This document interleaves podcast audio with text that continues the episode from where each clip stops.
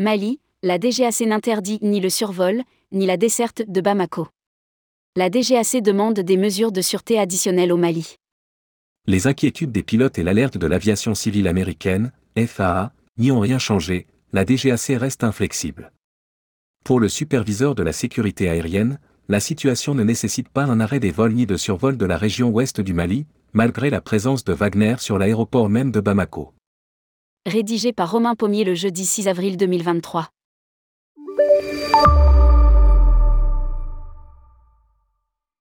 Après la publication de la note plutôt inquiétante de l'aviation civile américaine, FAA, les pilotes d'Air France avaient déposé un DGI, danger grave et imminent. Par la suite, le SNPL avait surenchéri avec une consigne du bureau demandant aux pilotes de ne plus aller au Mali.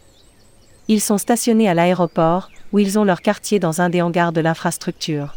Air France minimise le fait que la dérive bleu-blanc, rouge ne joue pas pour nous. Wagner n'est pas le seul point de surveillance, les émeutes sont régulières, le contexte général est très tendu. Nous expliquait alors Thierry Auriol, membre du bureau du SNPL France Alpa et pilote Air France. À lire, Wagner au Mali, Air France table sur sa bonne étoile.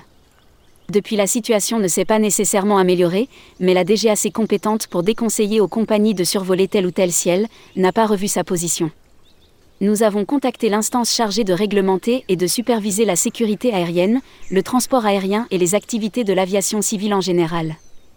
Mali, la DGAC demande des mesures de sûreté additionnelles au sol. La sûreté de l'aviation civile recouvre toutes les actions mises en œuvre pour se prémunir contre un acte malveillant. C'est la DGAC qui met en œuvre ce rôle d'autorité compétente. À ce titre, elle peut émettre des restrictions sur tout ou partie d'espace aérien, qui peuvent aller jusqu'à l'interdiction du survol les compagnies françaises et les avions immatriculés en France sont tenus de respecter ces restrictions.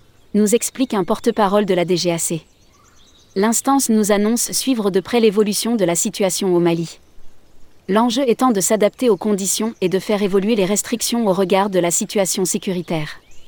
Comme pour toute zone de conflit, l'objectif est de permettre la poursuite de l'activité de l'aviation civile tout en interdisant les zones qui présentent un risque manifeste. Ainsi, une analyse précise est réalisée afin de n'interdire que les zones présentant un risque et de permettre la continuité de l'activité de l'aviation civile si cela n'impacte pas la sûreté des vols. Ainsi, bien avant la publication de la note américaine, l'administration française avait émis des restrictions. Depuis 2022, le survol de l'ensemble de l'Est du pays à une altitude inférieure à 32 000 pieds, soit quasiment 10 km d'altitude, est interdit. Concernant la partie ouest du pays, où se trouve Bamako, après analyse du risque avec les services compétents, ni le survol, ni la desserte de la capitale malienne ne sont interdits aux compagnies françaises, qui peuvent exploiter une ligne vers Bamako. Il est demandé aux compagnies qui exploitent cette ligne, comme c'est actuellement le cas d'Air France, de mettre en œuvre des mesures de sûreté en additionnel au sol pour tous les vols vers Paris au départ de Bamako, notamment des mesures pour assurer une garde des avions quand ils sont au sol afin d'éviter que quiconque de non autorisé puisse approcher les aéronefs. Nous explique-t-on à la DGAC.